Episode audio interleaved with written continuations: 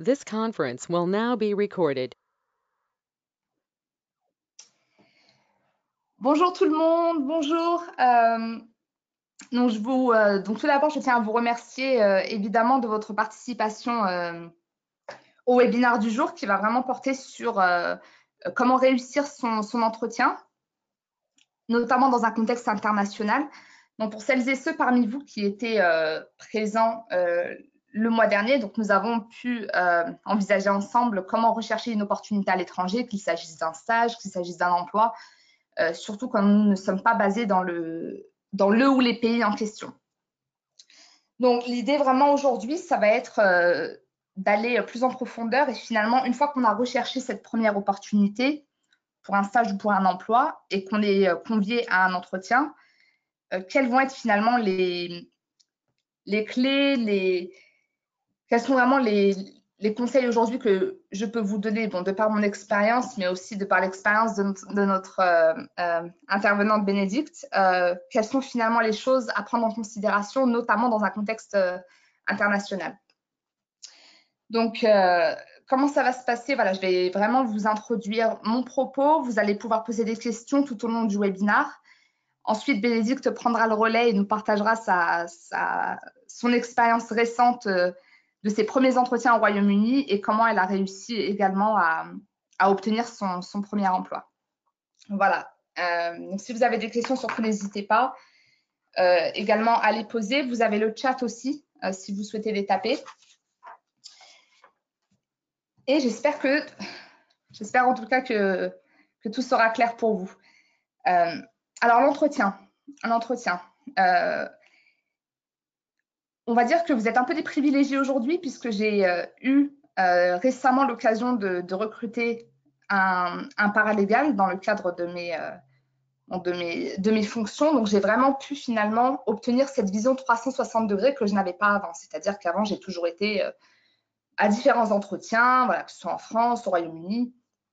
Et j'ai toujours eu finalement cette vision un peu candidat. Mais aujourd'hui, en, en, étant passé de l'autre côté de, de l'autre côté du, euh, du process, je peux aussi finalement mieux comprendre quelle est la, perspective d'un employeur quand il cherche à, recruter. Donc, je vais commencer par le mindset général. Dans le cas d'un entretien, donc si on essaye un peu de, un tant soit peu de se mettre à la place d'un employeur, il faut, il faut rappeler que si vous êtes convié à un entretien, c'est que d'un point de vue euh, technique, en tout cas sur, le papier, sur votre CV, vous êtes déjà susceptible de correspondre. C'est-à-dire que l'employeur, en, ayant reçu votre CV, a vu quelque chose en vous qu'il est susceptible de, rechercher. Donc, la question finalement de savoir est-ce que je corresponds euh, va être confirmée au, au moment de l'entretien, mais il y a déjà une forte probabilité que ce soit le cas. D'accord? Donc, l'idée vraiment, à chaque fois, euh, ce que je recommande pour bien se préparer à un entretien, c'est de se dire qu'est-ce qui a fait dans, que dans ma candidature, qu'est-ce qui a fait que ma candidature a été retenue? Qu'est-ce qui a fait que cet employeur-là euh, a décidé de me convier en entretien? Il faut vraiment essayer de vous mettre à la place de l'employeur et de, et de comprendre en fait qu'est-ce qui a fait que voilà aujourd'hui vous êtes, euh, vous êtes appelé. Voilà, donc ça c'est ça c'est le premier point. Toujours se mettre à la place euh, de l'employeur qui vous appelle. Et une fois en fait que vous avez que vous allez essayer d'identifier ce qui a plu dans votre candidature, c'est là où vous allez développer votre stratégie pour convaincre, euh, persuader euh, l'employeur que vous, en tant que candidat par rapport à un autre, vous êtes plus susceptible de correspondre à ses besoins. Puisque finalement, sur 10 candidats, peut-être qu'un candidat va être un petit peu borderline, mais il y a des chances que les 9 autres soient plus susceptibles, euh, soient également susceptibles de correspondre aux besoins de l'employeur. Donc finalement, comment vous allez faire la différence. Et c'est comme ça que c'est dans cette optique-là que vous allez devoir euh, préparer votre entretien. Et donc finalement, cette euh, stratégie, euh, la stratégie à développer dans le cadre de tout entretien, c'est vraiment de s'adapter aux besoins du recruteur. Et c'est votre capacité à vous adapter aux besoins du recruteur qui va faire que par rapport à un autre candidat, vous allez potentiellement être retenu. D'accord euh, Donc ensuite, évidemment, il y a toujours une part de subjectivité, c'est-à-dire que pour deux candidats qui ont des profils similaires, voilà, l'employeur va potentiellement plus pencher vers un candidat ou vers un autre pour, des questions de personnalité ou pour des voilà, parce que le candidat est plus susceptible de, de s'entendre avec les, les, autres membres de l'équipe. Donc, il y a une part de subjectivité que vous ne pouvez pas maîtriser à 100%. Mais le caractère objectif de l'entretien, vraiment, c'est là-dessus que vous allez devoir euh, euh, capitaliser euh, un, maximum. D'accord Donc, il y a aussi, par rapport au, finalement au mindset général, quelque chose qu'il faut prendre en, considération dans votre préparation, c'est que dans le contexte d'un recrutement, qui dit recrutement dit besoin. C'est-à-dire que le, recruteur, souvent, il a un besoin assez urgent. Euh, rares sont les, occasions, j'imagine, où le, recruteur prévoit euh, son besoin six mois à l'avance. Souvent, le besoin est déjà là depuis un certain temps. Ça fait peut-être déjà un certain temps que, le recruteur recherche le bon candidat. Peut-être que la personne a reçu 10 CV, 20, 30, 40. Vraiment, l'idée, c'est de toujours se rappeler que c'est un process assez fatigant finalement pour, pour les personnes qui recrutent parce que souvent elles ont un besoin, donc elles sont assez busy dans leur, dans leur, dans, leur poste de travail. Euh, peut-être qu'elles recherchent depuis des mois, des semaines. Peut-être qu'elles ont reçu énormément de CV qui ne correspondaient pas, donc elles ont perdu beaucoup de temps. Donc les employeurs vraiment cherchent à euh, comprendre rapidement si le candidat va être euh, un va être euh, le candidat. donc pourquoi, pourquoi je vous dis ça? C'est que finalement, et en tout cas par rapport à, ma, propre expérience de la question, il va vraiment falloir préparer votre entretien de manière simple et efficace, c'est-à-dire comprendre ce que l'employeur recherche et essayer de lui communiquer cette information-là, essayer de le convaincre que vous pouvez correspondre aussi rapidement que possible.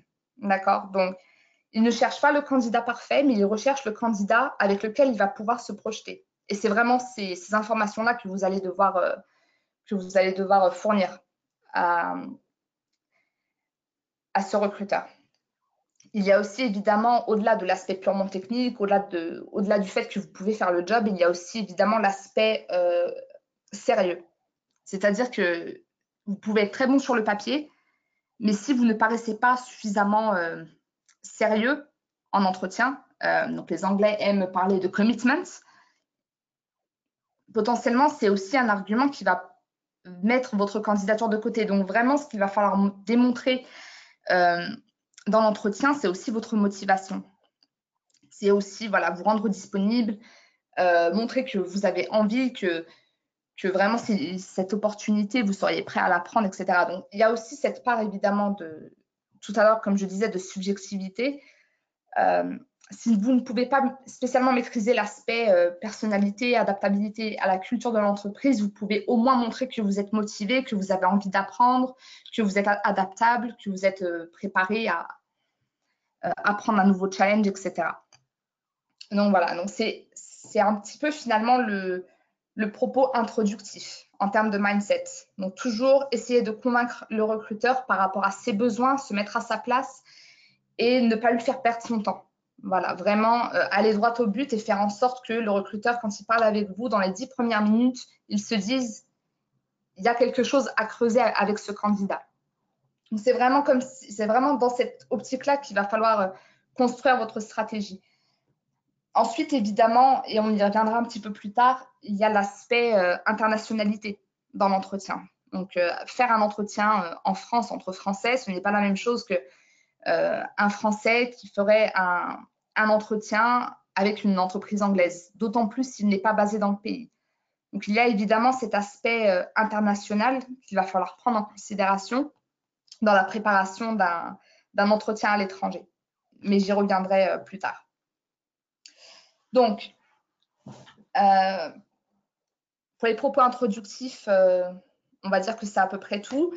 Donc vraiment, je vais rentrer maintenant dans le vif du sujet et notamment euh, l'aspect finalement préliminaire euh, à tout entretien, avant même de vous rendre physiquement sur le, euh, sur le lieu de travail. Cet entretien, il va falloir le préparer. Donc, comment est-ce qu'on prépare un entretien, notamment dans un contexte international?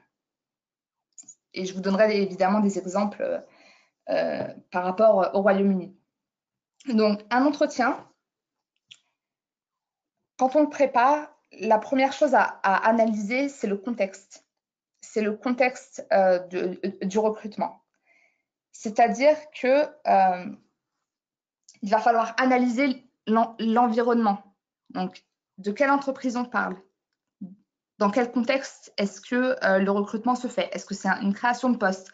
Est-ce que c'est un remplacement Est-ce que c'est un remplacement temporaire? Est-ce que c'est est-ce que c'est une équipe qui grandit parce que l'entreprise grandit? Donc l'environnement euh, lié à l'entreprise, l'environnement économique, va forcément impacter d'une manière ou d'une autre votre, euh, la façon dont vous allez délivrer euh, l'entretien. Parce que finalement, si c'est une création de poste, il y a peut-être des chances que le recruteur finalement se cherche aussi, essaye un peu de définir son besoin. Donc il va peut-être falloir de votre côté improviser davantage. Si c'est un remplacement, euh, le recruteur a probablement une meilleure idée de, ce qu'il recherche. Donc, l'environnement euh, économique et l'environnement de l'entreprise est extrêmement important. Euh, en termes également de taille de société, est-ce qu'on parle d'une start-up? Est-ce qu'on parle d'un grand groupe? Est-ce qu'on parle d'une société de taille moyenne? Ce facteur-là, il est également important. Pourquoi? Parce que finalement, travailler dans une start-up et travailler dans un grand groupe, ce n'est pas la même chose. Souvent, les, les startups, on va attendre de la personne qu'elle s'adapte à peu près à tout, qu'elle soit, euh, euh, qu'elle soit réactive, qu'elle soit euh, à même de, finalement de, naviguer dans l'inconnu, alors que dans une grosse structure, en général, vous allez avoir des process, vous allez avoir des équipes plus importantes. Donc souvent, on va attendre, en tout cas dans un poste, dans un grand groupe, on va attendre, on va, on va, on va attendre de la personne qu'elle soit à même également de, d'appliquer les process, euh, de suivre les policies, euh, de, signaler, voilà, si quelque chose ne rentre pas dans les normes, etc. Donc, l'environnement économique est essentiel et va, de manière directe ou indirecte, impacter votre préparation dans l'entretien. Donc ça, c'est le premier point, l'environnement. Le deuxième point, ensuite, euh, comme je le disais tout à l'heure, l'aspect, évidemment, se mettre à la place du recruteur et se poser la question qu'est-ce qui a fait finalement que ce recruteur m'a convié à un entretien? En quoi est-ce que moi, euh, Sarah, je corresponds aux besoins euh, du recruteur euh, B? Donc B, au moment où vous avez postulé, vous a mis à disposition une fiche de poste, donc la job description. Dans cette job description, parfois elles sont assez longues, parfois assez courtes, mais il n'en demeure pas moins que vous allez souvent avoir des, détails. Vous allez avoir l'environnement évidemment économique, mais vous allez avoir également le, des indications sur la taille de l'équipe, sur le manager, sur, euh, sur les missions euh, confiées, sur le type de sur le type de compétences qui sont recherchées à travers le candidat. Donc ces, éléments, ces éléments-là, la job description, euh, dans la job description sont essentiels. Donc en fait, la fiche de poste, est véritablement quelque chose qu'il va falloir scruter à travers les dits et les non-dits. Donc les dits, évidemment, c'est euh, le contenu, qu'est-ce que finalement on arrive à, en retirer, mais les non-dits, c'est qu'est-ce que ça sous-entend?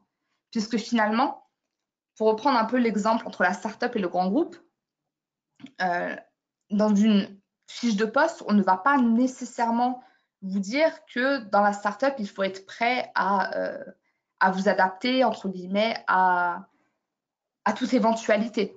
Et pareil, dans un grand, groupe, on ne va pas forcément vous mentionner le fait qu'il y ait des process à, respecter, euh, notamment en tant que juriste, quand on travaille avec des opérationnels, euh, un peu les rappeler à l'ordre quand, euh, quand les process ne sont pas respectés. Donc, ce ne sont pas forcément des choses qui vont, qui vont apparaître noir sur blanc sur le papier, mais par contre, ce sont des choses qu'il va falloir prendre en considération. Il va vraiment falloir essayer de, d'analyser à travers la job description qu'est-ce qui est attendu du, candidat.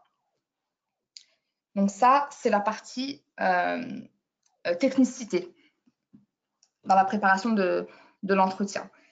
Euh, et une fois que vous avez finalement analysé tous ces éléments-là, vous, en tant que personne, il va falloir finalement faire une rétrospective et essayer de voir dans toutes vos expériences antérieures. Qu'est-ce que vous avez fait? Quelles ont été vos missions? Comment est-ce que vous pourriez faire des parallèles euh, par rapport à la fiche de poste? Est-ce qu'il y a des similarités?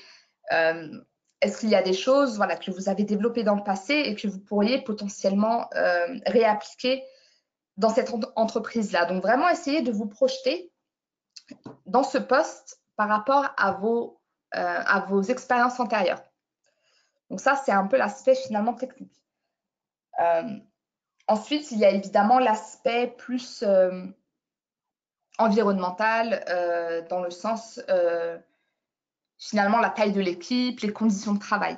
Donc encore une fois, si on reprend l'exemple de la start-up et euh, du grand groupe, souvent, ou en tout cas, on peut imaginer que dans un grand groupe, l'équipe, elle va être assez, elle va être assez grande, il va y avoir beaucoup de, beaucoup de support, les missions vont être peut-être plus clairement définies puisque finalement, on a une équipe qui est, installée depuis longtemps, alors que si c'est une startup, peut-être, et, surtout dans le cas d'une création de poste, ça va finalement demander beaucoup plus de capacité d'innovation, entre guillemets, de la, part du, de la part du candidat. Donc, encore une fois, il va falloir finalement faire la rétrospective dans vos expériences antérieures et vous dire, bah, pour la startup, euh, finalement, est-ce que je peux donner, est-ce que j'ai des exemples concrets euh, dans lesquels j'ai pu euh, que voilà, je pouvais m'adapter à des, euh, à des nouveaux challenges, à des, à des nouveaux services, etc. Et dans le cas du grand groupe, voilà, est-ce que j'ai des exemples dans lesquels j'ai travaillé dans, avec des, que j'ai travaillé en équipe, avec des équipes importantes, qu'on a mis des process en place, etc. Donc, encore une fois, en fait, à travers la, préparation de l'entretien, c'est vraiment préparer votre propos de sorte à ce qu'il parle au recruteur. Si vraiment je devais résumer cet aspect-là, ce serait, euh, ce serait comme ça en tout cas que, je le ferais. Donc la fiche de poste, euh, surtout, il ne faut pas la négliger. Euh, donc ça, c'est par rapport au contexte. Comment est-ce qu'on prépare finalement l'entretien et comment est-ce qu'on et comment est-ce qu'on s'adapte aux, besoins potentiels du recruteur? un, autre élément qu'il va falloir prendre en compte, ce sont les mots-clés. Donc, si je reprends la, fiche de poste de tout à l'heure, dans toute fiche de poste, vous allez avoir des mots-clés, vous allez avoir des mots qui reviennent souvent. Dans le cas d'une startup, par exemple, euh, au Royaume-Uni, ce qu'on va avoir, c'est euh, fast-paced. Donc, fast-paced, ce serait l'équivalent en français de euh, environnement dynamique. Fast-paced, dans la pratique, ça veut surtout dire que voilà, il va falloir s'adapter parce que les choses changent. Euh, quelque chose qu'on fait aujourd'hui ne va peut-être potentiellement plus exister dans, six mois. Donc, c'est un, un cadre qui est assez dynamique, qui bouge. Il faut être prêt à s'adapter, euh, résister au changement. Euh, voilà, donc, vous avez des mots-clés comme ça qui vont finalement revenir souvent.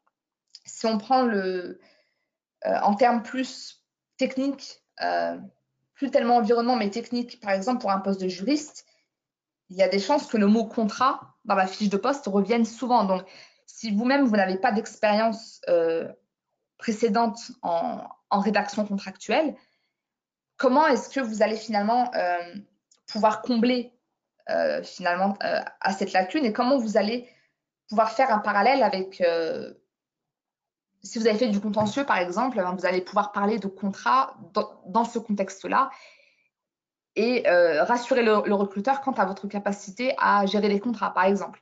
Donc, il va falloir identifier tous ces mots-clés, les mots qui reviennent souvent, euh, donc que ce soit par rapport à l'environnement, comme je disais tout à l'heure, avec le fast pace, l'aspect plus technique, avec contrat, euh, ça peut être contentieux, ça peut être, ça peut être corporate, ça peut être plein de mots.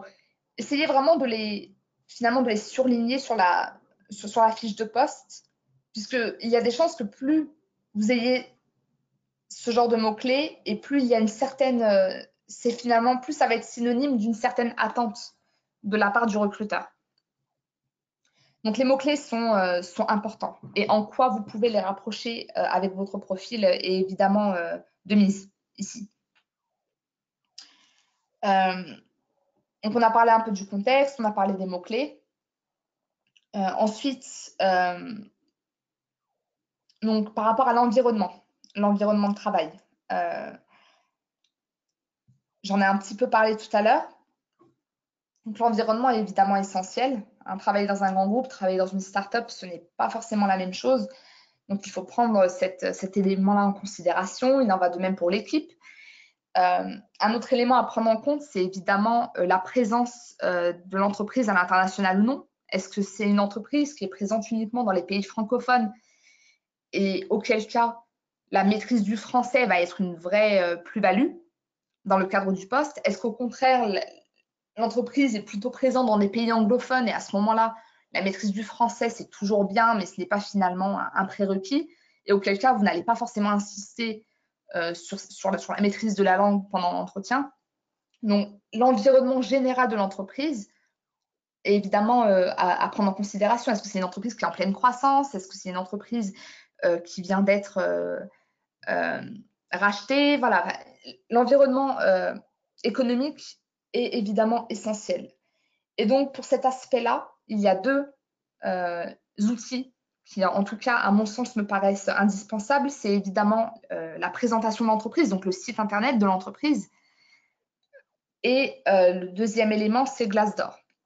Donc la présentation de l'entreprise, pourquoi? Parce qu'en fait, euh, vous pouvez avoir deux entreprises dans un même secteur d'activité, mais qui ne font pas du tout la même chose dans la pratique, ou, qui ou ce sont des entreprises qui pas, qui ne sont pas de même envergure. Je veux dire, si on, si faire un entretien chez Apple et faire un entretien dans une euh, startup dans la tech, le process ne va pas être le même, euh, le contenu du poste ne va pas être le même. Donc, il ne suffit pas d'avoir euh, finalement deux entreprises dans le même secteur pour pouvoir vous abstenir de, cet aspect-là. Donc, se renseigner sur l'entreprise, tant sur, sur le secteur d'activité, mais des services fournis, de la présence à l'international non, tous ces éléments-là vont être essentiels dans le cadre de votre préparation, puisque c'est ça qui va structurer votre propos et l'orienter. Euh, l'autre élément par rapport à l'environnement, c'est évidemment Glassdoor.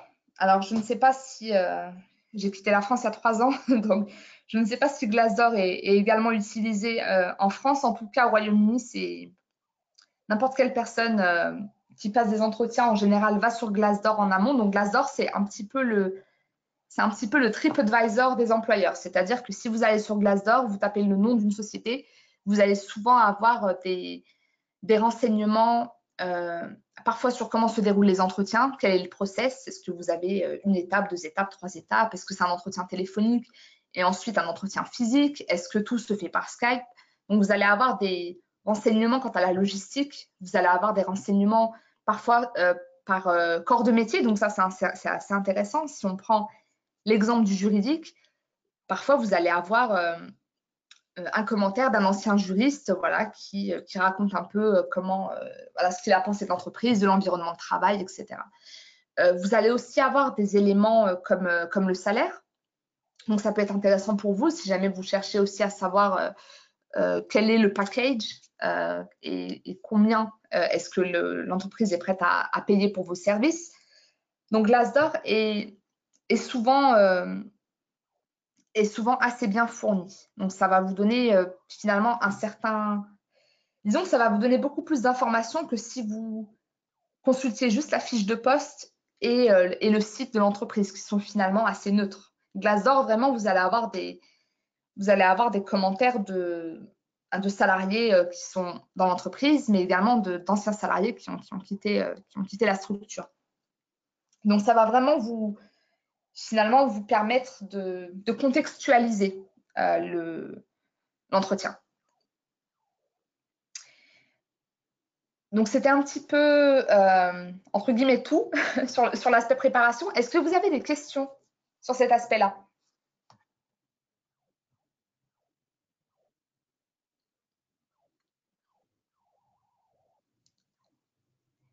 Pas de questions?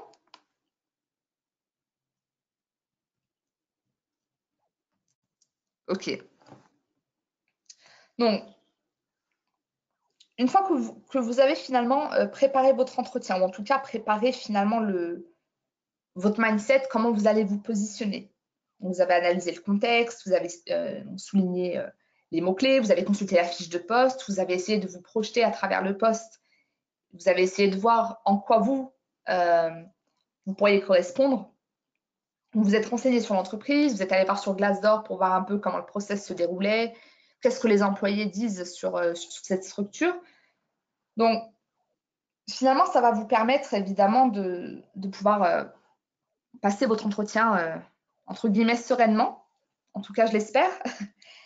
Euh, donc ensuite, la question, c'est finalement le jour J, donc la, performance. Suis désolée, hein, parfois je fais du franglais, mais comment finalement est-ce qu'on comment est-ce qu'on arrive à comment est-ce qu'on gère l'entretien le jour J? Vraiment la performance de l'entretien comment est-ce qu'on comment est-ce qu'on se positionne, etc. Euh, le jour où on est en face du recruteur? Alors, euh, sur la partie vraiment performance, ça va évidemment, encore une fois, dépendre du, contexte. Euh, si c'est un entretien RH que vous avez ou si c'est un entretien avec, pour citer l'exemple des juristes, un directeur juridique, vous n'allez pas nécessairement gérer votre entretien de la même façon, c'est-à-dire qu'un RH euh, va potentiellement plus chercher à, entre guillemets, vous analyser quant à votre personnalité, quant à votre capacité à, vous entendre, à correspondre euh, à l'équipe euh, d'un point de vue, entre guillemets, humain, relationnel. Donc, vous allez peut-être moins accentuer, sur, vous allez moins insister sur l'aspect technique, vous allez moins, pour un juriste, parler de contrat euh, de de distribution ou, que sais-je, mais vous allez plutôt insister sur votre capacité à vous adapter, à travailler en équipe, euh, à collaborer, euh, votre relation avec les opérationnels, pas que les membres de l'équipe, mais aussi les opérationnels. Voilà, donc si c'est un entretien purement RH, vous allez plus insister sur, sur ces aspects finalement, entre guillemets, humains. Si évidemment votre, votre entretien physique se déroule avec le manager, donc le directeur juridique ou le juriste, évidemment, euh, l'aspect personnalité reste quand même euh, essentiel, euh, surtout que les juristes ne sont pas forcément réputés pour, pour avoir énormément de soft skills, malheureusement, et heureusement c'est en train de changer, mais donc l'aspect soft skills est très important, puisque un manager finalement, je pense que sa hantise va être de recruter une personne qui ne va pas s'entendre avec les, clients internes ou, ou les collègues. Donc l'aspect personnalité est important, mais l'aspect technique l'est aussi. Donc, vous allez forcément euh, partager votre discours en deux, à la fois l'aspect personnalité et à la fois l'aspect euh, technique. Donc, sur l'aspect euh, technique, parce que je pense que c'est peut-être aussi ça qui, vous intéresse aujourd'hui. L'aspect technique, comme je vous le disais, un, un process de recrutement, c'est long, c'est chronophage, il y a des chances que vous ne soyez pas le premier candidat et vous ne serez, sûrement pas le dernier.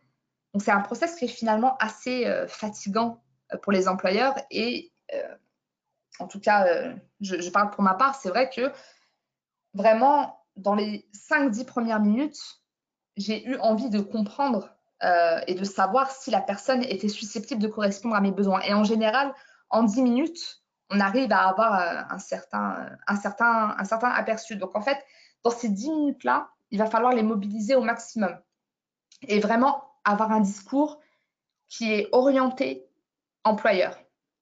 Donc, au lieu finalement de euh, faire une lecture de votre CV et de dire, voilà, bah, moi j'ai fait ça, j'ai fait ça, j'ai fait ça, euh, moi, ce que je vous propose plutôt de faire, c'est évidemment, si on vous demande de vous présenter, de présenter vos expériences, évidemment, vous n'allez pas dire non, mais vous allez le faire de, sorte à ce que ça leur parle. Donc, pour vous donner un exemple concret, supposons l'hypothèse d'un juriste en entreprise euh, dans le secteur euh, IT. D'accord? Donc, vous, vous êtes juriste avec une expérience en droit de la distribution, par exemple. Donc, dans un domaine qui, n'est finalement pas forcément euh, adapté, ou en tout cas qui n'est pas le même.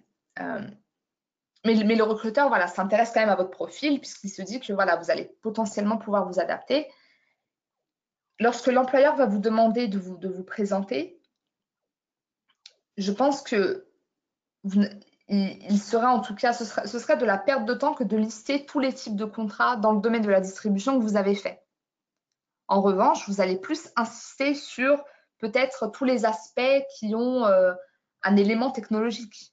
Voilà, peut-être que vous avez eu à, revoir des contrats, euh, des software as a service ou, ce genre de choses. Donc, donc, si vous avez ce genre d'expérience, si vous êtes en tout cas euh, dans cette situation-là, il va évidemment falloir plus insister sur cet aspect-là que sur l'aspect purement distribution.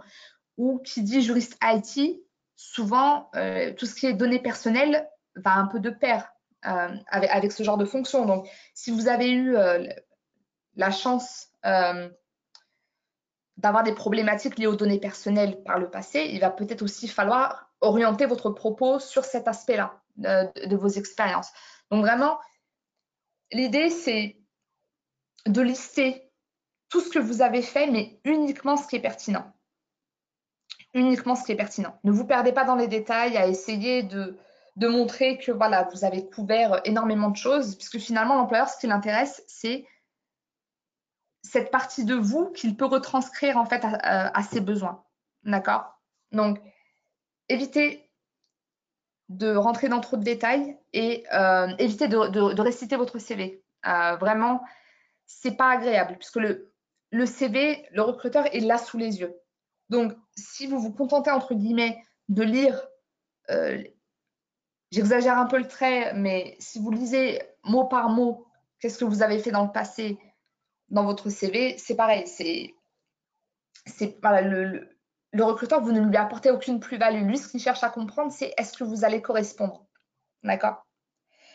Euh, Donc, ça, c'est ça, c'est l'aspect technique. Vraiment, mobiliser votre propos en fonction des besoins du recruteur. Essayez de lui donner cette envie de se dire, il va s'adapter.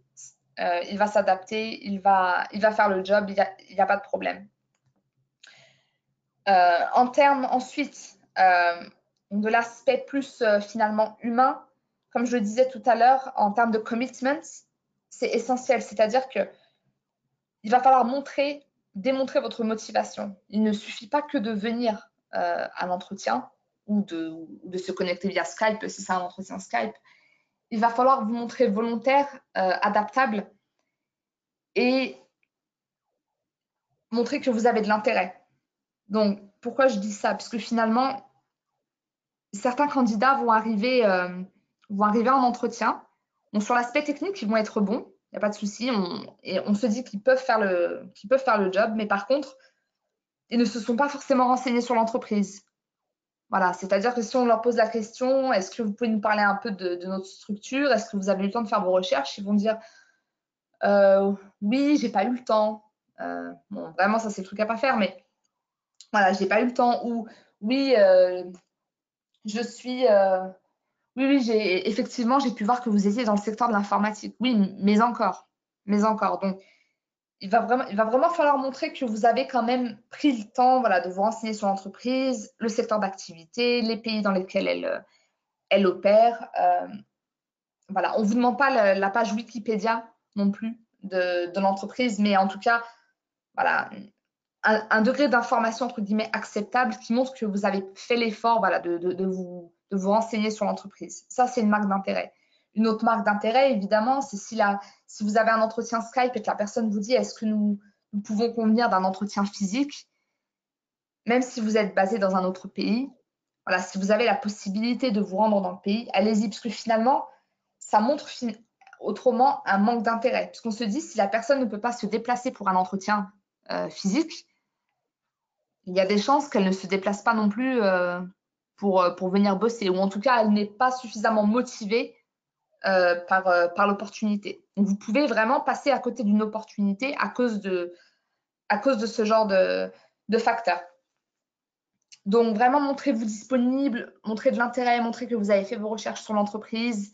N'en faites pas des tonnes non plus, euh, évidemment. mais voilà, essayez vraiment de trouver cet équilibre. Donc, ça, c'est vraiment la partie plus personnalité, commitment. Donc, adaptez votre discours, si on résume.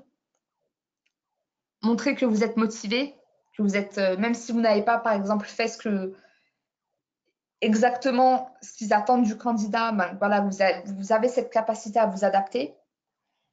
Euh,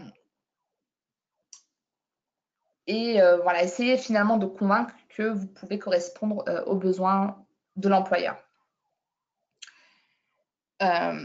Ensuite, si on, finalement, si on se penche un peu plus sur l'aspect international, il est important ici euh, d'adapter son jargon. Je m'explique. Si vous êtes en France et que vous postulez pour un poste de juriste à l'étranger, si vous, euh, il va vraiment falloir, entre guillemets, euh, traduire vos expériences françaises dans la langue du pays, du, pays en question. Et quand je parle de langue, ce n'est pas euh, du français à l'anglais. Finalement, il y a de fortes chances que, que vos entretiens soient en anglais.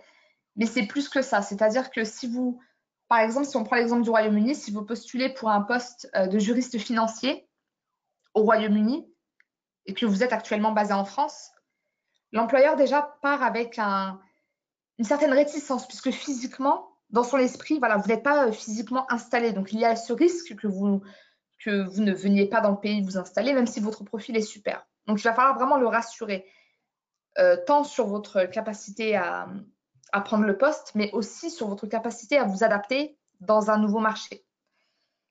Euh, et pour vous donner un exemple concret, donc supposons, si on reprend l'exemple de ce juriste financier qui postule pour une opportunité à Londres, au moment de d'écrire son expérience,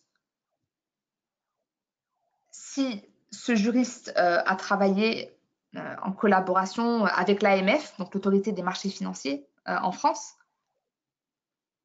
si vous, si ce candidat-là euh, présente son expérience au recruteur anglais en lui disant euh, I worked with the AMF, le recruteur anglais ne va pas comprendre.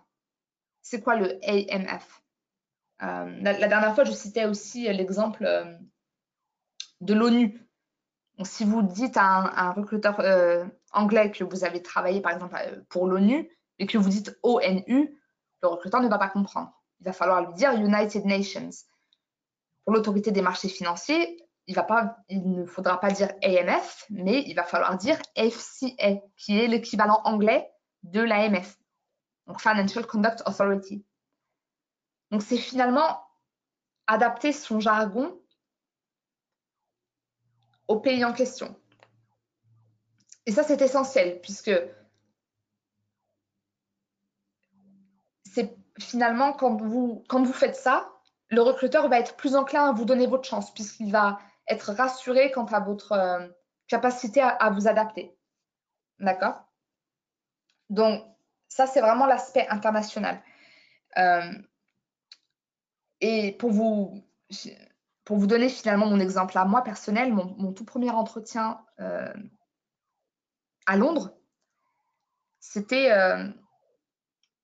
donc le poste était dans, l'IT et moi je venais de finaliser mon, expérience euh, dans le secteur pharmaceutique. Donc, visiblement, aucun lien. Voilà, je sortais du domaine pharma, je postule euh, donc à, une, un job finalement de juriste IT, mais mon profil les a quand même interpellés.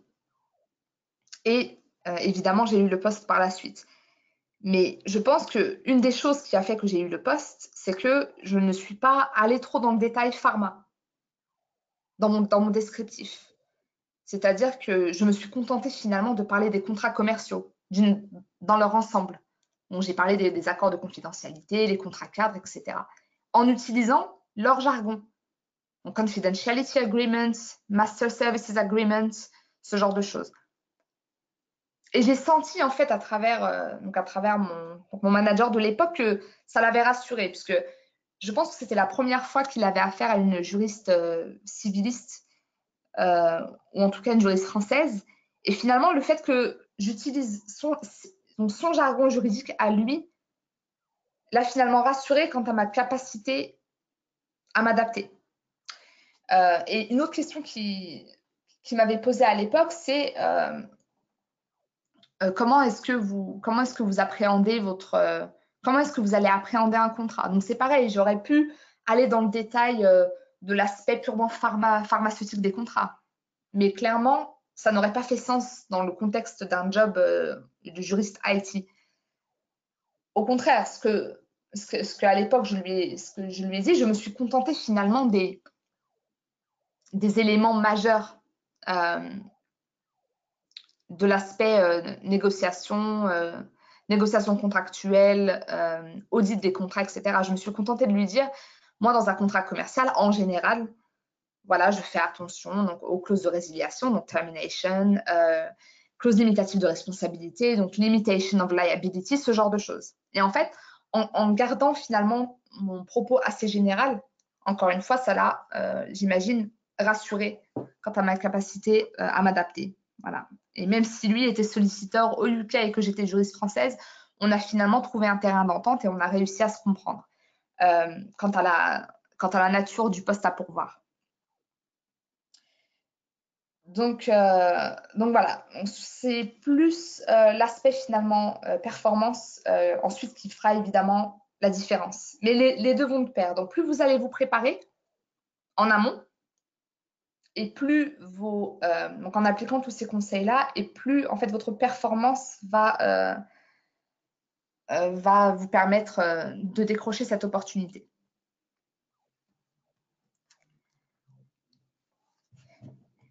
J'ai assez parlé, j'imagine. Est-ce que ça va de votre côté? Est-ce que vous avez des questions?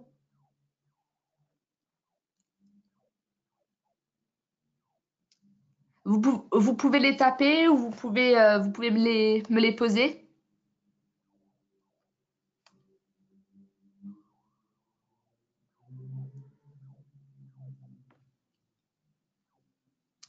Pas de questions du tout? J'ai une question, euh, c'est Mathilde, euh, sur euh, le fait, donc bon, l'entretien se passe en anglais, etc. Et bon, moi, ce qui me fait un petit peu peur, en fait, c'est vraiment de, de, me tromper en, en posant les, les, questions et de, de, de, me tromper sur mon anglais, en fait. Est-ce que bah, ça, c'est vraiment quelque chose qui peut, qui peut freiner un recruteur si, si voilà, s'il voit que bah, on, on, parle quand même bien anglais, mais qu'on fait des fautes, etc. Est-ce que ça peut vraiment être déterminant dans, dans leurs décisions ou pas du tout Alors, euh, Mathilde, pour répondre à cette question, j'aurais une tendance à dire que non. Pourquoi? Parce que, en tout cas, par rapport à mon expérience personnelle, ça fait trois ans que je suis ici. Euh, mon niveau d'anglais d'aujourd'hui et mon niveau d'anglais d'il y a trois ans euh, n'ont strictement rien à voir les anglo-saxons, il faut vraiment garder ça à l'esprit. Les, ang les anglo-saxons ont une approche de la langue qui diffère euh, drastiquement finalement des, de, de l'approche euh, francophone ou à tout le moins française. Les, les Français sont extrêmement exigeants euh, mmh. avec la maîtrise de la langue, alors que les Anglais, pour la plupart, les, ou les anglophones, ne parlent pas de langue étrangère. Donc ils sont souvent beaucoup plus tolérants puisque pour eux, finalement, qu'une personne arrive à s'exprimer dans leur langue, déjà, elle fait preuve d'adaptation c'est quelque chose que eux ne sont pas en mesure de faire. Donc, d'accord. Vraiment, le fait de faire des fautes ou le fait finalement d'avoir des hésitations, ça va plus vous bloquer, vous, en tant que candidat, que le recruteur. Le recruteur, lui, va comprendre que voilà, qu'il y ait des que vous pouviez, enfin, vous pouvez avoir des blancs ou qu'il y a des mots qui, qui ne tombent pas euh, sous le sens tout de suite. Euh, mais ce n'est pas du tout un frein, pas du tout. D'accord. Bon, bon c'est plutôt rassurant. Oui, non, les, les, ils ont une vision assez pragmatique euh, de la question, effectivement. Okay. D'accord. Est-ce que vous avez d'autres questions? J'avais une question euh, sur l'anglais également. Je ne sais pas si vous m'entendez. Oui. oui. Et pour rebondir là-dessus, tu disais que c'était très ouvert euh, concernant notre niveau d'anglais. Mais moi, je voulais savoir, est-ce que tu trouves qu'ils sont également ouverts euh, sur le vocabulaire technique juridique ou est-ce qu'ils sont plus exigeants sur le vocabulaire technique ou, euh, euh, non, selon toi, ils sont ouverts de la même manière que sur une discussion spontanée? Alors, en termes de vocabulaire technique, j'aurais quand même une tendance à dire que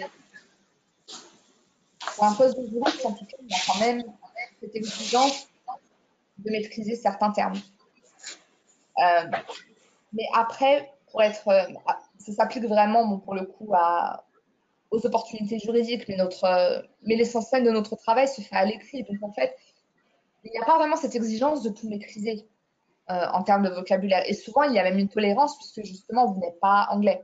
Vous êtes, français, donc on ne va pas vous demander à ce que vous maîtrisiez tout. Par contre, on va essayer entre guillemets, d'analyser votre capacité, encore une fois, à vous adapter. C'est-à-dire que si vous venez d'un du domaine IT et que vous postulez dans un poste dans le domaine des assurances, on va, on va quand même s'attendre à ce que voilà, vous, ayez, euh, vous ayez un peu planché sur le sujet et que vous soyez quand même à même de, de, comprendre de quoi on vous parle, en fait. Parce que finalement, vous ne les rassurez pas si vous ne maîtrisez pas du tout le jargon juridique. Donc, je pense qu'il y a une forme de tolérance et que de toute façon, quand vous allez prendre le poste avec ce type de, fonction c'est beaucoup d'écrits, vous allez pouvoir vous adapter rapidement, vous allez pouvoir faire, euh, vous allez pouvoir vous constituer un lexique au fur et à mesure que vous voyez des, nouveaux termes. Et finalement, c'est beaucoup de lecture de contrat aussi. Donc, comme l'essentiel du travail se fait à l'écrit, vraiment, je n'en ferai pas une barrière, on va dire. C'est-à-dire que voilà, vous allez finalement vous adapter avec le temps. Et les Anglais, finalement, bah, au moment de l'entretien, ce n'est pas quelque chose qui vont pouvoir véritablement, euh, euh, véritablement euh, analyser, puisque finalement, un entretien, c'est une heure. Si vous avez bien préparé votre, votre speech, je pense que ça devrait aller. Et de leur côté, ils sont assez tolérants. Mais il y a quand même, j'imagine, dans un poste juridique, une certaine attente quant au vocabulaire. Mais le vocabulaire est quelque chose sur, les, sur, laquelle, enfin, sur lequel vous pouvez travailler. Oui, tout à fait. Merci beaucoup pour votre réponse. De rien, de rien, Jordi. Est-ce que vous avez d'autres questions?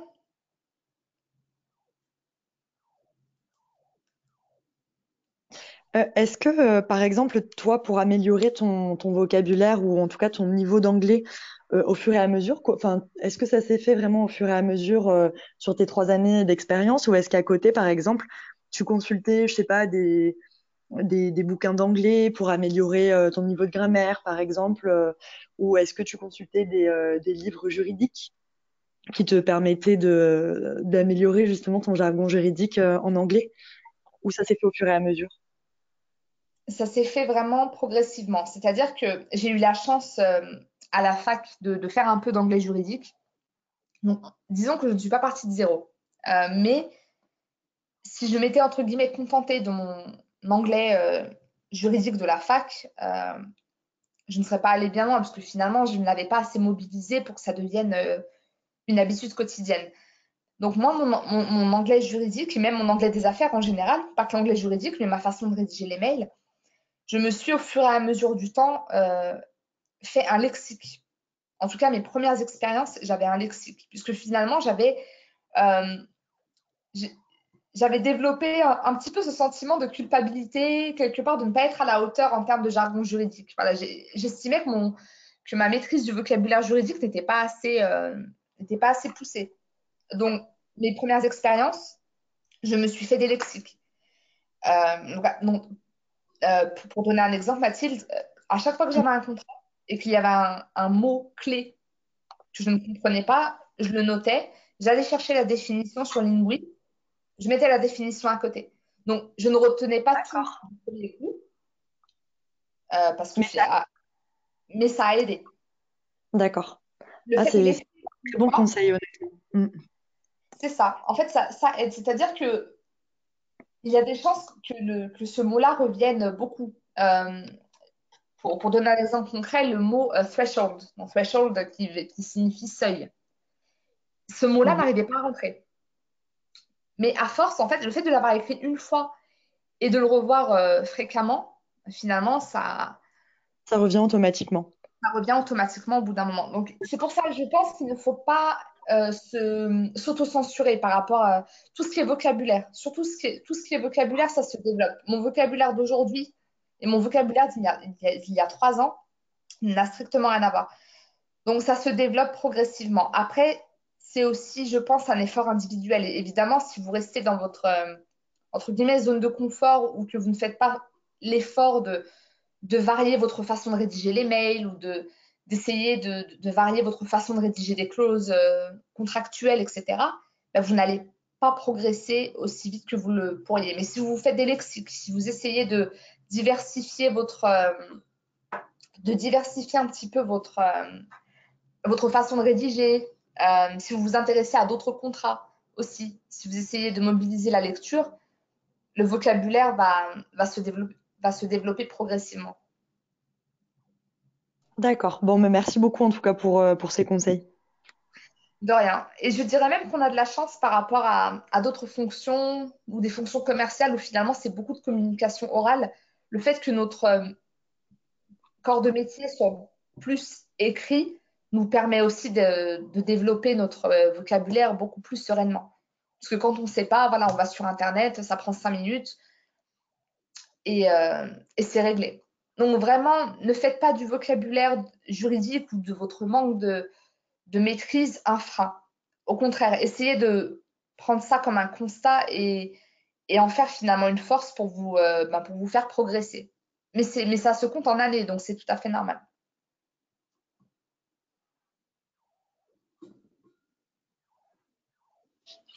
Euh, moi, j'aurais une question, s'il vous plaît.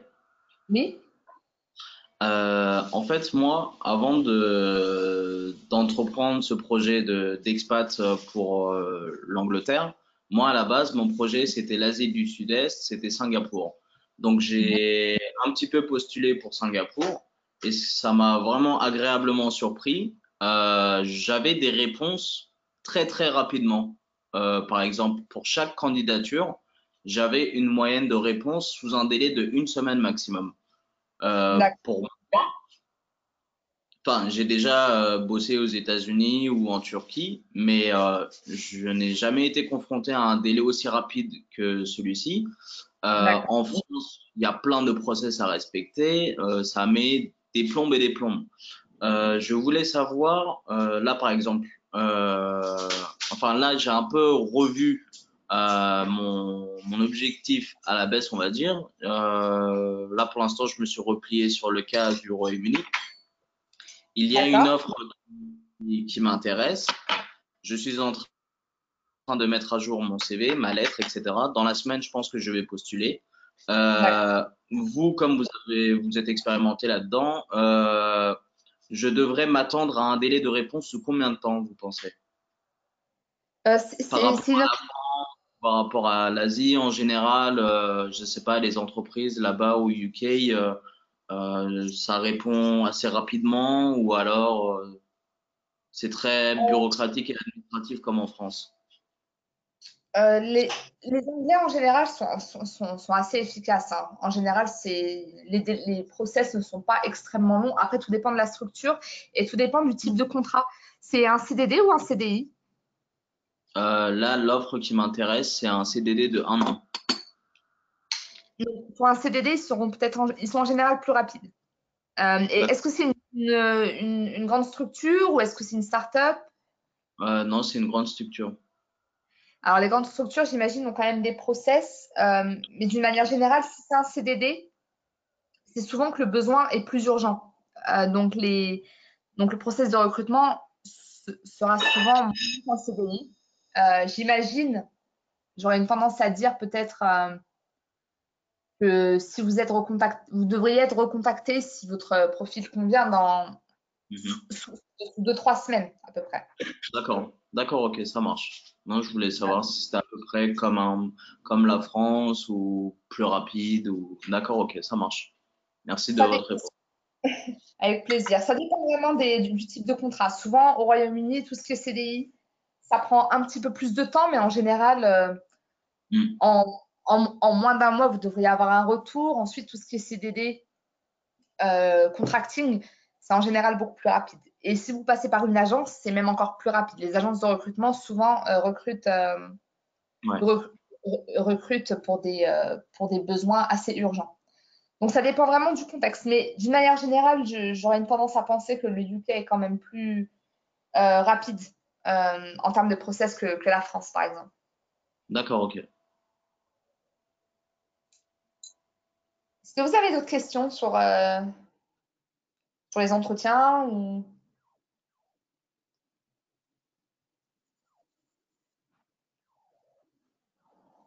Pas de questions?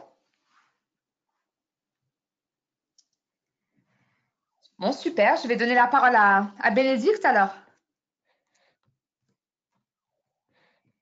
Bénédicte, est-ce que tu es toujours là? Oui, tout à fait.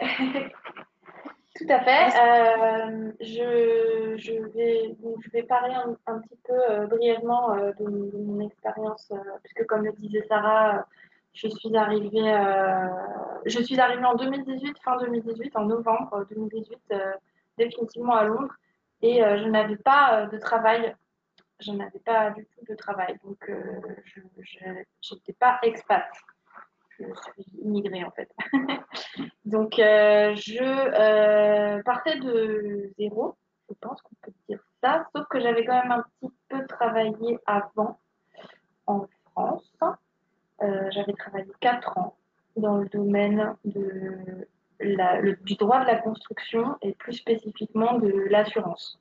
Donc, ma formation, c'est juriste droit de la construction avec une expérience professionnelle dans le domaine de l'assurance construction la recherche d'emploi euh, s'est passée euh, de, tout d'abord, la, première étape, c'est, je pense que Sarah l'a déjà très bien expliqué en long, en large et en travers, c'est refaire son CV en utilisant bien les codes et le vocabulaire euh, anglo-saxon, mais avec tout ce que ça implique. C'est pas juste des mots, c'est des c'est aussi des concepts et c'est savoir transmettre l'information qui va parler au, au recruteur, exactement ce que disait Sarah tout à l'heure. Donc la première étape, c'était refaire, euh, refaire le CV. Ensuite, euh, personnellement, mon expérience, mon premier entretien, je l'ai obtenu grâce à mon réseau et notamment grâce à Sarah, qui m'a mis en contact avec un recruteur qui a identifié pour moi, qui avait identifié en fait euh, une fiche de poste et qui euh, s'était adressé donc, euh, dans son entourage à des personnes susceptibles de pouvoir répondre aux, aux besoins évoqués dans la fiche de poste. À cette occasion, j'ai donc rencontré ce recruteur qui m'a préparé à l'entretien en tant que tel l'entretien euh, avec le recruteur, je pense, euh, Sarah, corrige-moi si je me trompe, mais je pense que c'est une vraie chance si vous avez la possibilité de, passer par cette étape, parce que vous pouvez poser beaucoup de questions sur le poste euh, et également sur l'équipe qui recrute. Donc c'est intéressant de savoir est-ce que c'est une équipe qui vient d'être créée, ce que disait Sarah tout à l'heure, est-ce que c'est un remplacement, est-ce que ça permet quand même d'avoir des informations importantes sur la manière dont vous allez pouvoir appréhender l'entretien en tant que tel. Si vous allez euh, rencontrer un manager qui est en poste depuis six ans, c'est pas la même chose que si euh, le manager est là depuis six mois. Euh, pour la préparation de l'entretien, j'ai euh, ah oui, alors il faut que je précise que c'était un entretien pour un poste de juriste, donc legal counsel, dans une entreprise qui avait un besoin aussi euh, de quelqu'un qui parlait en français, un peu. Il y avait une partie du travail qui se faisait en français parce que c'était une activité qui se déroulait des deux côtés de la Manche, des deux côtés du tunnel sous la Manche, en fait, dans le secteur de l'énergie et de la construction.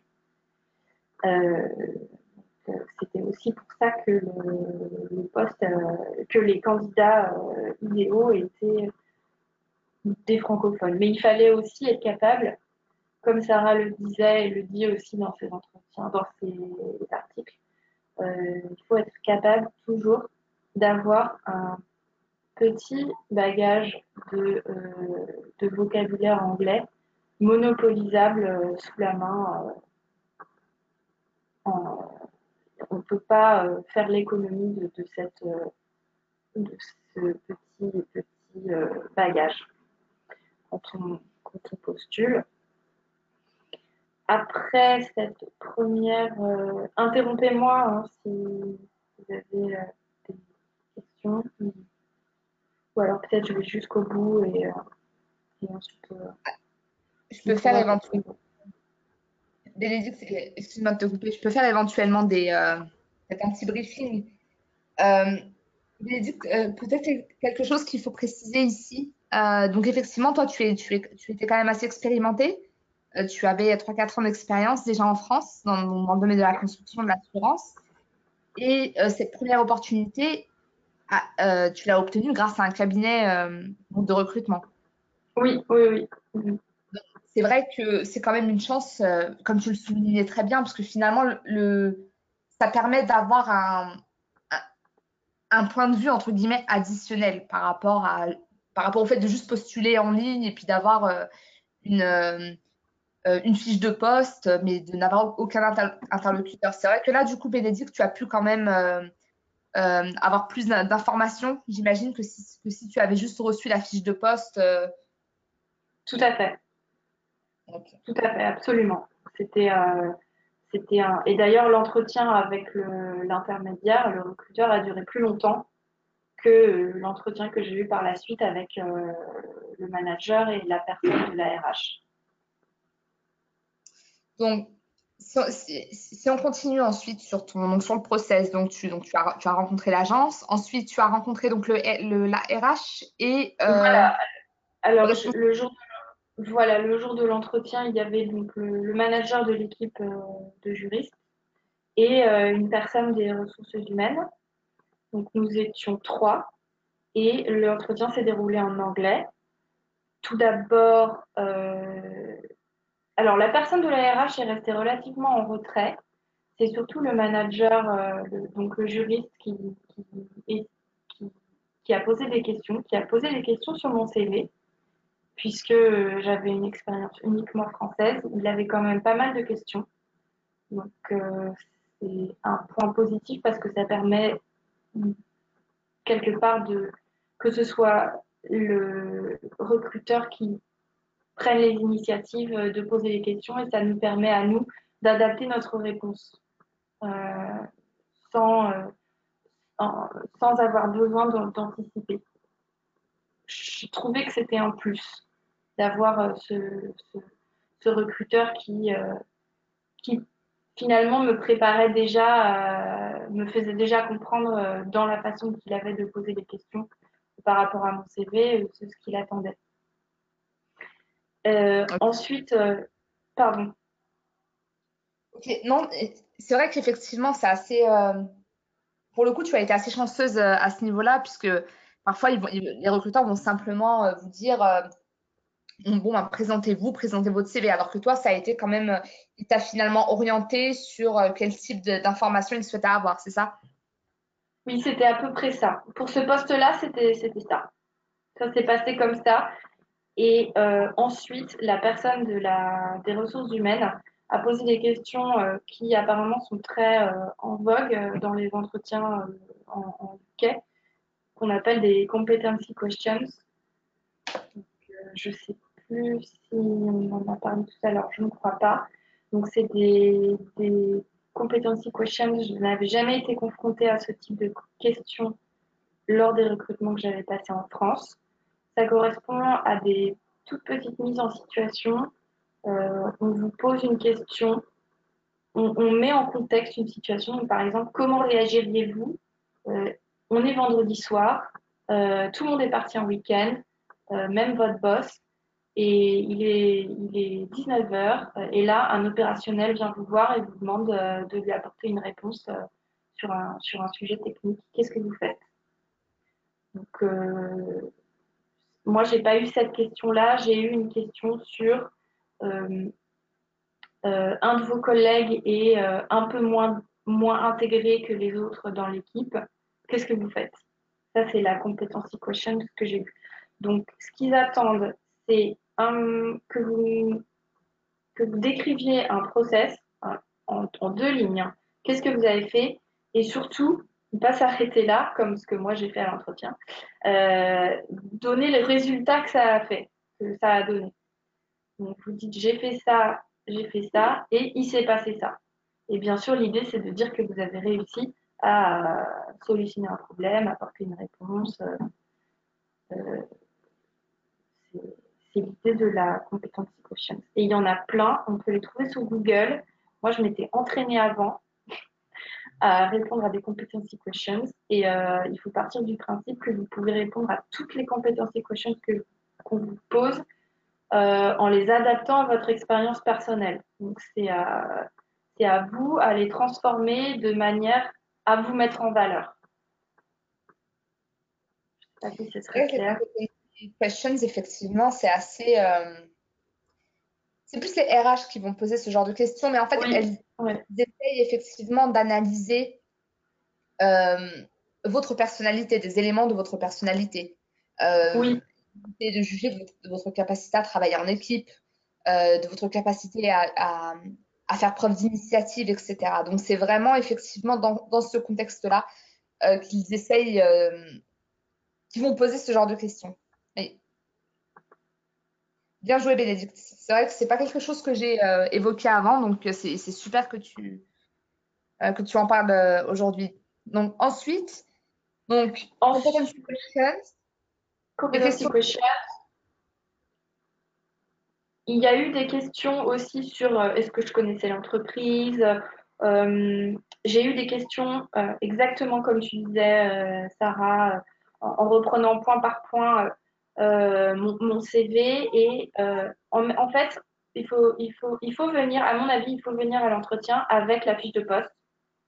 Et il faut avoir travaillé comme, exactement comme tu disais, en mettant en parallèle fiche de poste et CV et à faire rentrer coûte que coûte dans les cases de la fiche de poste les expériences de son CV en adaptant son vocabulaire, exactement comme tu disais, et euh, en tirant un peu sur la ficelle, euh, en disant bah là je vois dans la fiche de poste qu'on demande euh, une expérience dans tel tel sur tel ou tel point de contrat. Bon bah moi j'ai fait ça, c'est presque pareil, c'est pareil. Il faut il faut un peu forcer et montrer qu'on va y arriver et qu'on est motivé et qu'on est adaptable, malléable et flexible et qu'on on va, on va être là, quoi. On va être là. dès que, le, que, la mission va commencer, on va être là. Va apprendre ce qu'on ne sait pas et on va monopoliser tout ce qu'on sait déjà pour euh, l'adapter à l'expérience proposée. Merci Bénédicte. Euh, et en termes de, questions plus techniques euh, par rapport à ton CV que le recruteur, enfin que le manager juridique euh, t'a posé, est-ce que tu pourrais nous donner un, exemple rapide dans ton premier entretien? Pour le premier entretien, là, ce qui me vient à l'esprit, c'est en termes, en termes techniques, c'était comment, comment je fais pour communiquer comment je fais pour communiquer aux opérationnels des, euh, des points de droit finalement. Ah, c'est intéressant. Je pense que c'était c'était la, c'est la question euh, qui m'a enfin, c'est la seule dont je me rappelle là tout de suite et c'était ça c'était euh, comment vous comment vous communiquez oui parce que parler à un juriste c'est facile parce qu'on parle la même langue donc on sera forcément c'est c'est pas ça notre job. Je pense que notre job, c'est de, de, nous adapter aux, aux, autres personnes qui sont dans l'entreprise et qui sont pas des juristes. Et c'était sa, c'était sa question. Sa, question, c'était comment vous, est-ce que vous avez un bon, un bon rapport? Est-ce que comment vous faites? Quelles sont vos techniques euh? Ouais, donc l'aspect euh, vulgarisation du droit finalement. Ouais, ouais, ouais, ouais, c'est ça. Donc l'aspect euh, soft skills. Ok. C'est ah, complètement. complètement. C'est intéressant. C'est intéressant. Donc c'est vraiment finalement chez les juristes, ça devient quelque chose qui, euh, qui est de plus en plus recherché. Donc euh, plus donc des, des, praticiens du droit certes, mais aussi des personnes qui voilà qui sont capables de, de travailler en équipe, de, de travailler avec des non-juristes, de leur apporter de la plus-value, de voilà, de, de, les conseiller de manière simple et efficace. Ok, ok, intéressant. Bon, du coup, cet entretien euh, dont, tu Alors, cet entretien, j'ai eu euh, le feedback euh, une semaine après et l'entretien s'est bien passé. moi, j'ai eu la sensation qu'il s'était bien passé. J'étais contente. Le, l'agence de recrutement m'a dit que ça s'était bien passé. Le poste a été attribué à, une autre, à un autre candidat, mais j'ai retiré quand même de cette expérience. Euh, je n'ai retiré de cette expérience que du positif. J'ai appris beaucoup de choses.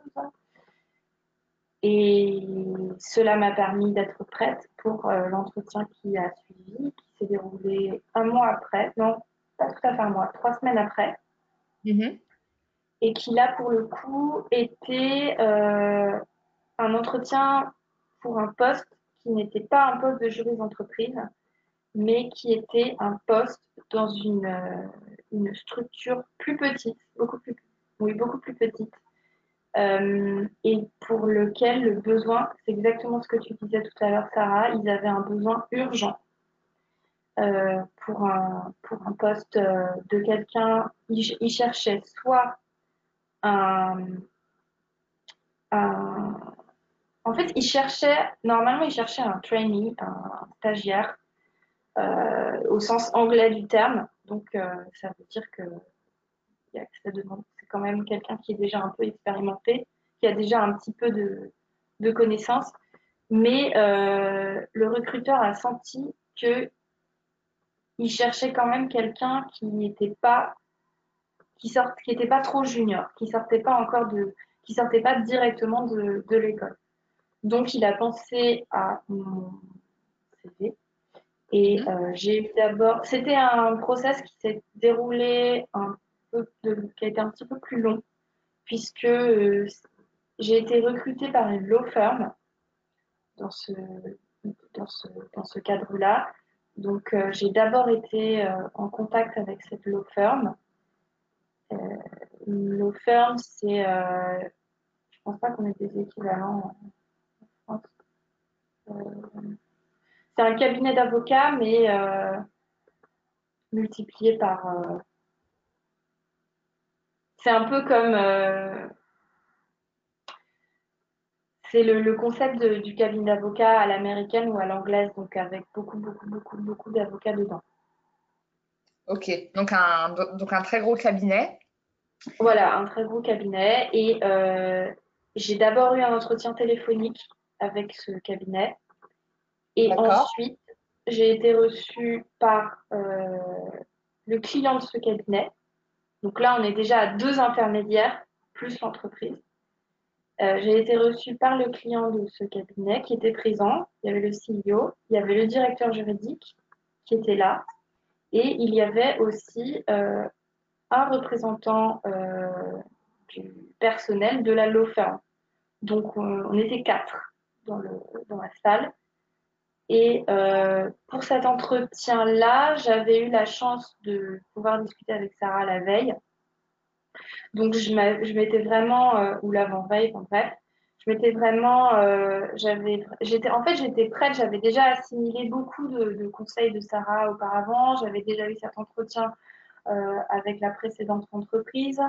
Et, la, conversation que j'avais eue avec Sarah deux jours avant a permis vraiment de d'ajouter des petits détails qui, euh, qui, au final, ont fait la différence puisque on a pointé du doigt ensemble des points de vocabulaire sur mon CV.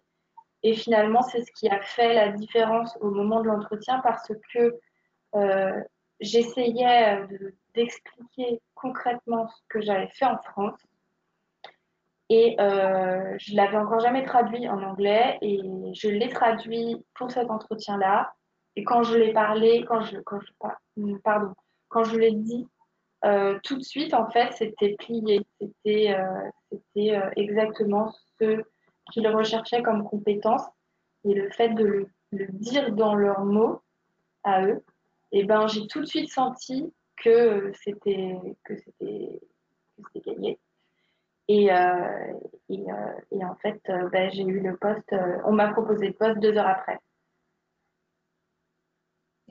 C'est super intéressant puisque finalement, donc, dans les deux entretiens que tu as eus, bon, donc, si on récapitule un petit peu, donc ton premier entretien, c'était pour un poste de juriste. cet entretien, c'était plus dans le cadre d'un cabinet d'avocats, ou en tout cas être externe, d'être euh, ce qu'ils appellent ici le outsourcing, donc être mise à disposition du client final du cabinet d'avocat. Euh, donc, euh, donc, ce sont deux contextes qui sont totalement différents, deux processus de recrutement aussi différents, puisque dans un cas, tu as eu le directeur juridique et tu as eu la RH. Dans le deuxième cas, euh, tu as eu euh, le directeur juridique, le CEO et le représentant du cabinet d'avocats. C'est ça. Donc, des process qui sont totalement différents, des besoins qui sont différents. Et donc, donc, dans le premier cas, effectivement, tu n'as pas eu le poste, mais pour autant, tu as senti que, que tu avais réussi ton, ton entretien, mais qu'ils ont privilégié un autre candidat. De mémoire, Mhm. c'était une question d'expérience. Je crois qu'une autre personne avait euh, une expérience qui était plus peut-être plus adaptée Alors- à ce qu'il recherchait.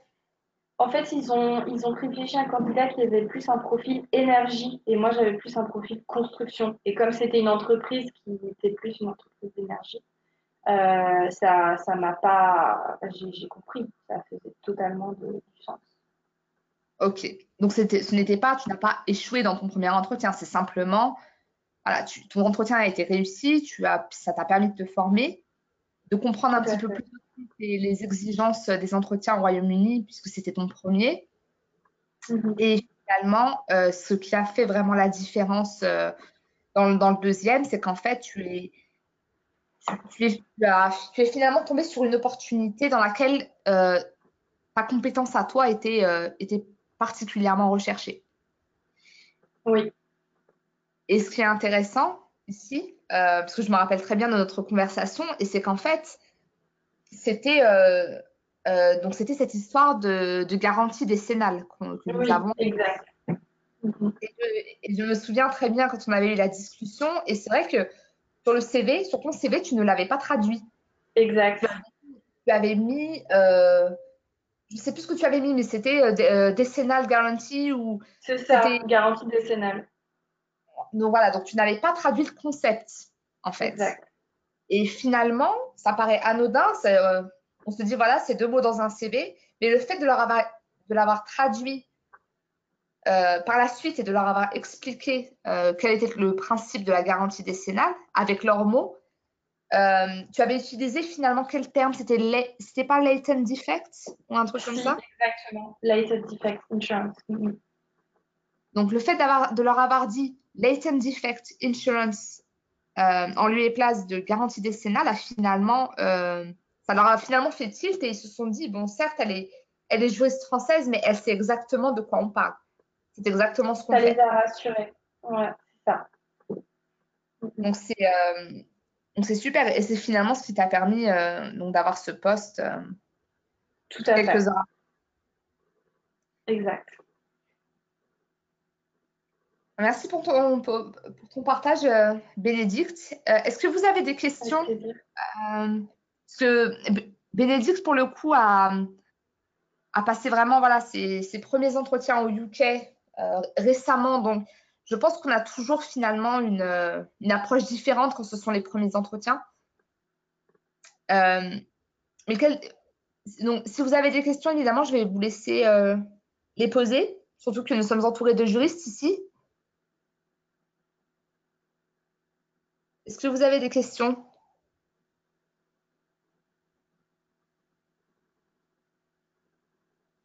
Il semblerait que, tu aies tout bien expliqué, Bénédicte. Euh, est-ce que, et en termes de conseils, est-ce que tu aurais des conseils euh, à donner finalement à, à toutes ces personnes qui sont là aujourd'hui et qui souhaitent euh, potentiellement avoir un entretien prochainement au UK ou ailleurs? Quels seraient tes conseils par rapport à ton expérience récente? Alors, euh, gardez, gardez en tête que ça ne se passe pas du tout comme en France, au sens où euh, j'ai eu la sensation, hein, je, pense que c'est relativement la réalité. euh, les compétences recherchées, les compétences techniques, les compétences, on va dire, théoriques sont aussi presque moins importantes que les qualités euh, d'adaptation, de flexibilité, de, les- l'envie d'apprendre, la motivation. Euh, ça s'est vérifié autour de moi, euh, même par rapport aux, gens que j'ai rencontrés. Mon collègue avec qui je travaille, qui fait le même travail que moi, il a de, de formation, il est comptable. Donc ça n'a rien à voir avec la rédaction de contrat d'assurance. Et euh, il a vu de la lumière, il est rentré et il a été pris hein, et ça a marché.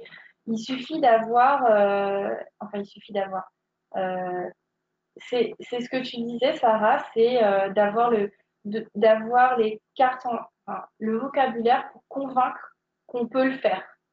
Et si c'est pas écrit sur notre CV, c'est pas grave. Et ça, c'est vraiment une différence par rapport à la France où euh, jamais un candidat euh, qui a fait du contrôle de gestion ne sera reçu pour un entretien euh, de rédacteur contrat. Alors que en UK, on peut avoir étudié la théologie à l'université et travailler dans une boîte qui fait de la finance verte, par exemple. Je l'ai déjà vu. C'est, pas du tout les mêmes barrières et, c'est et en ça, c'est vrai que c'est beaucoup plus encourageant. Euh, les opportunités sont beaucoup plus élargies. Euh, donc, si on est vraiment motivé, on peut arriver, euh, on peut arriver à ses fins, ça c'est certain. C'est effectivement, merci Bénédicte, c'est effectivement quelque chose qui caractérise beaucoup les anglo-saxons, c'est-à-dire que, bon, Bénédicte, tu as, tu as cité évidemment l'exemple du comptable qui aujourd'hui fait de la rédaction contractuelle. Je vous donnais tout à l'heure l'exemple, euh, mon, propre exemple où j'étais en pharma et ensuite je suis euh, donc passée dans le domaine IT, donc, deux secteurs d'activité qui n'ont strictement rien à voir. C'est vrai que ça importe peu finalement. ce qu'on cherche à savoir dans les entretiens à l'anglo-saxonne, c'est qu'est-ce que vous êtes capable d'apporter? Euh, euh, quelles, quelles, sont vos valeurs ajoutées? Et c'est là-dessus qu'il va falloir capitaliser. Et comme tu le disais, c'est finalement rassurant puisque euh, ça ouvre le champ des possibles. Et, et c'est pas parce que vous avez eu un, des expériences dans le secteur bancaire que vous êtes entre guillemets condamné à rester dans le secteur bancaire. Vous pouvez très bien changer, de, changer totalement de secteur et ça ne leur posera aucun problème. Après, évidemment, il faut convaincre l'interlocuteur que vous êtes capable de vous adapter. Mais si vous appliquez, euh, voilà, comme, euh, comme nous le disions, euh, si vous êtes adaptable, si vous montrez que vous êtes motivé, si vous avez compris les enjeux du poste et les intérêts de l'entreprise à travers ce poste, il n'y a pas de raison, en tout cas dans, dans des pays anglo-saxons, qu'on ne vous donne pas votre, votre chance.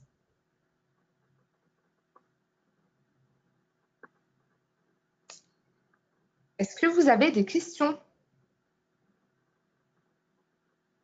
Avant de, clôturer euh, J'aurais une question, oui, alors qui n'a rien à voir avec le juridique euh, à proprement parler, mais de manière générale dans les entretiens euh, d'embauche, est-ce que ça peut se passer comme en France et aborder donc les questions de bah, la, la, durée du travail hebdomadaire, tout ce qui est congé, etc., où c'est un petit peu tabou. Enfin, ça se passe comment à ce niveau-là?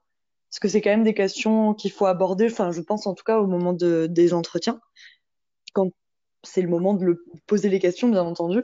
Mais euh, comment ça se passe à ce niveau-là? Euh, Alors, tout ce qui est finalement aspect logistique, alors ça dépend vraiment du, du process. Mais si vous avez un RH dans la boucle, en général, le RH va va souvent parler euh, voilà, de tout ce qui est euh, euh, bénéfices, etc. Donc les, les congés payés, le temps de travail, s'il y a du télétravail, ce genre de choses. Souvent, si vous avez un RH dans la boucle, il va, il va, il va en parler. Donc, j'éviterai en fait de poser frontalement la question, en tout cas pas au premier, pas au premier step. A un RH, finalement, ben, il y a quand même des chances que vous, euh, que vous ayez l'information. Sinon, euh, je pense que j'éviterai la question euh, tout simplement parce que c'est finalement pas, enfin, c'est important, attention, mais c'est finalement pas le cœur du, de l'entretien et, certainement pas du premier. Et souvent, ce sont des informations que vous allez avoir sur leur site internet en fait, ou sur Glassdoor. Sur Glassdoor, vous allez avoir une partie bénéfices et en fait, les employés vont souvent dire, voilà, vous avez tant de congés payés, il y a du télétravail, euh, vous avez, enfin voilà. Euh, donc finalement, sans même poser la question, si vous allez sur, Glassdoor ou, sur le, site internet de la société, vous allez peut-être avoir des indications là-dessus. Ok, super. Bon, c'est une question que je me posais parce que c'est vrai qu'effectivement, euh, c'est souvent les, les RH qui en parlent pendant les entretiens. Et enfin, moi, par exemple, là, pour le, job que j'ai actuellement en France, j'avais passé deux entretiens. Donc, le premier avec la RH et le second avec le, le PDG. Et effectivement, euh, on avait abordé cette question-là bah, lors du premier entretien avec la RH. Parce que c'était à la RH aussi, je, je pense. Hein. Donc, donc voilà, c'est la question que je me posais là-dessus. C'est-à-dire que si le RH est dans la boucle, je pense que la question peut se poser, parce que le RH, finalement, est, aussi là pour ça. Mais si le RH n'est pas dans la boucle, le manager peut, va, potentiellement répondre, mais c'est vrai que ce n'est pas vraiment son domaine, euh, entre guillemets, de prédilection, donc il va peut-être répondre de manière approximative, etc. Il n'y a pas de mal, je pense, mais j'attendrai à tout le moins, j'essaierai de faire mes recherches, en tout cas en, parallèle, j'essaierai de, de, fouiner un petit peu euh, sur le site et Glassdoor.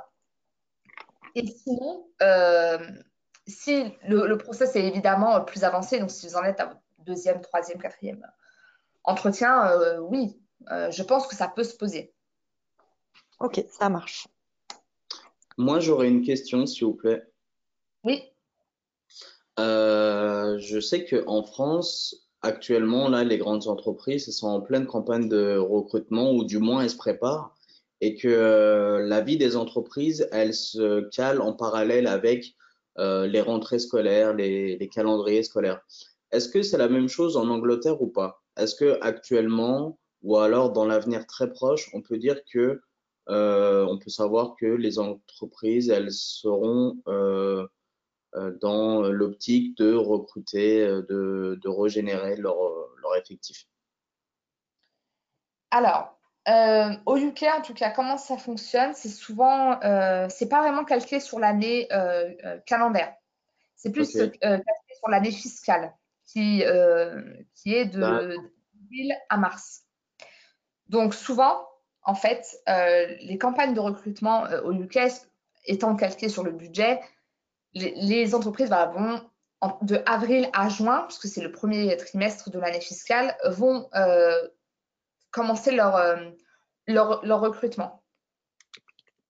Après, l'été, c'est souvent plus. Euh, souvent, l'activité générale est en baisse, voilà, les gens partent en vacances, etc.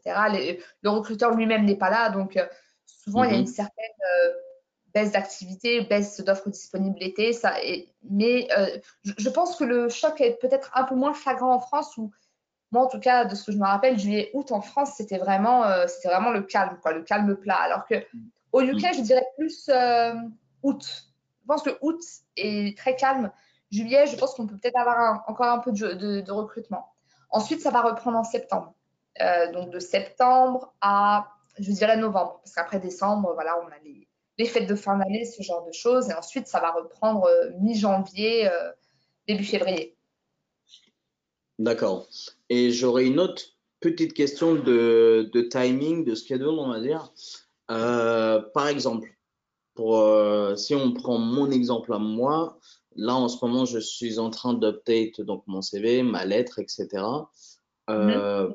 Ça peut prendre environ combien de mois euh, si je postule à quelques offres régulièrement dans la semaine, le fait d'envoyer euh, donc mon CV, etc. régulièrement, espérer donc avoir une réponse et s'il y a quelque chose qui match, etc. Euh, ça peut, vous pensez que ça peut durer 4 mois, 5 mois, un peu moins, un peu plus? Je pense que ça dépend de plusieurs facteurs. Et, oui, mais... et notamment la disponibilité. C'est-à-dire que si vous êtes disponible à partir de, de septembre, mmh. Mmh c'est exactement ça. Ouais, donc, si vous commencez à postuler maintenant pour septembre, à mon avis, euh, il y a de fortes chances que les recruteurs ne vous rappellent pas. Pas parce que vous n'êtes pas compétent ou, pas, euh, intéressant, entre guillemets, mais parce que vous n'êtes pas dans le pays et que c'est trop, tôt, et, que trop tôt. Parce que souvent, les entreprises ici, quand elles postent un besoin, c'est un besoin imminent qu'elle cherche voilà, à, passer les entretiens. Euh, d'un autre côté, par exemple, je me dis qu'il y a une offre, par exemple, elle va, elle va me passer sous le nez. Parce que c'est vraiment quelque chose qui me correspond. Donc, j'ai quand même envie de postuler. Mais après, est-ce que je pourrais euh, tenir la boîte en stand-by d'ici septembre? Euh, ah bah, après, ça dépend vraiment de. Oui, oui, oui, c'est. Ça va dépendre des circonstances de l'employeur, en fait. C'est-à-dire si c'est, par exemple, une opportunité assez unique où de toute façon, euh, ils sont assez. euh, trouver un candidat est compliqué, peut-être qu'ils vont accepter finalement euh, que vous commenciez plus tard. Après, d'une manière générale, euh, ils savent très bien que de toute façon, les, les personnes qui postulent ont, ont des périodes de préavis. Des périodes de préavis qui peuvent aller de 1 à 3 mois en Mhm. général. D'accord? D'accord, ok. Donc, vous vous pouvez éventuellement jouer là-dessus, sur, sur- sur- sur ce préavis. D'accord? Euh, Et dire que voilà, vous ne seriez pas disponible avant trois mois. Mais, mais je pense sincèrement que le fait de ne pas être disponible euh, euh, tout de suite, ou en tout cas dans un délai raisonnable, ne, ne- va pas jouer entre- en, votre faveur. Ça, ça ne veut pas dire qu'il ne faut pas se postuler, mais il faut postuler en connaissance de cause. Voilà, il faut le savoir. Il faut, il faut l'avoir en tête. Et c'est pas comme si vous étiez physiquement au UK, par exemple. Si vous étiez au UK, peut-être qu'ils chercheraient quand même à vous rencontrer, etc. Mais si vous dites que vous êtes en France actuellement, entre guillemets, ça, ça, ne, ça ne rassure pas spécialement le recruteur non plus. D'accord, d'accord, ok. Donc Merci, merci de vos réponses. Je suis désolé, je vais devoir vous laisser.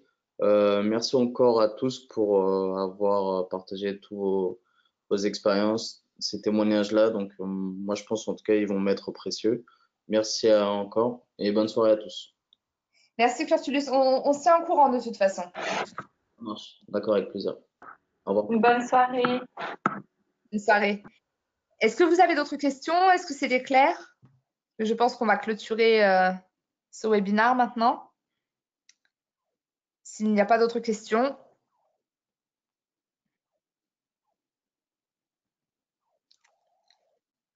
Bon. Bien, Bénédicte, merci beaucoup pour, euh, pour ton intervention. Euh, Avec plaisir, Sarah. Avec plaisir. Merci, euh, merci, à, merci à Mathilde également pour tes questions. Merci Jordi. Euh, merci Asli, Cyril. Voilà, donc toutes les, bon, toutes les personnes qui ont été, qui ont été présentes. Alors, Jordi, oui. Ok. Euh, donc, Jordi a une question. Est-ce que tu peux taper ta, question euh, éventuellement?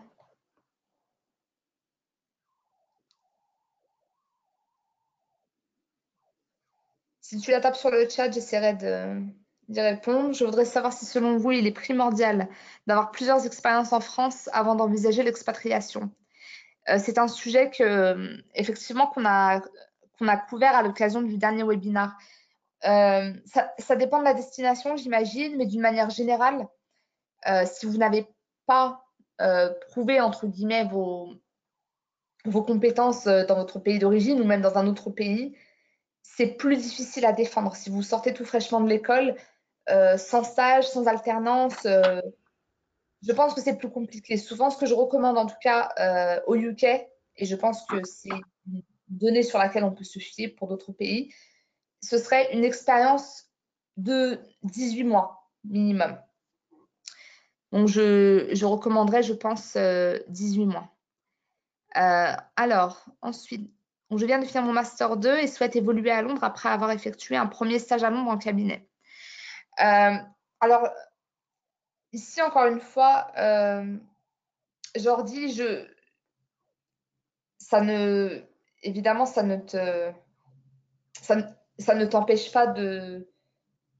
de rechercher des opportunités. Mais en fait, les opportunités, si tu souhaites euh, t'installer à Londres euh, dans le cadre de ton développement professionnel, il va falloir que tu axes peut-être plus sur euh, tout ce qui est poste de graduate et de intern. Parce qu'il faut savoir ici que ce qu'ils appellent stagiaires, ce, ce, ne sont pas les stagiaires au sens français.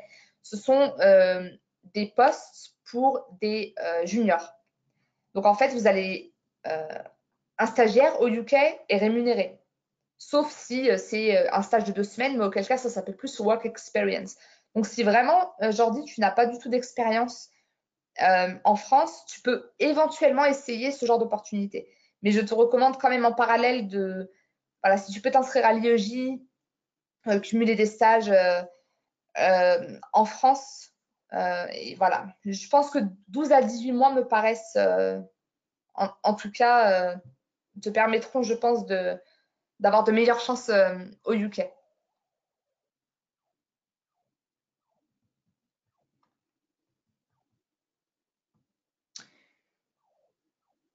Est-ce que vous avez d'autres questions?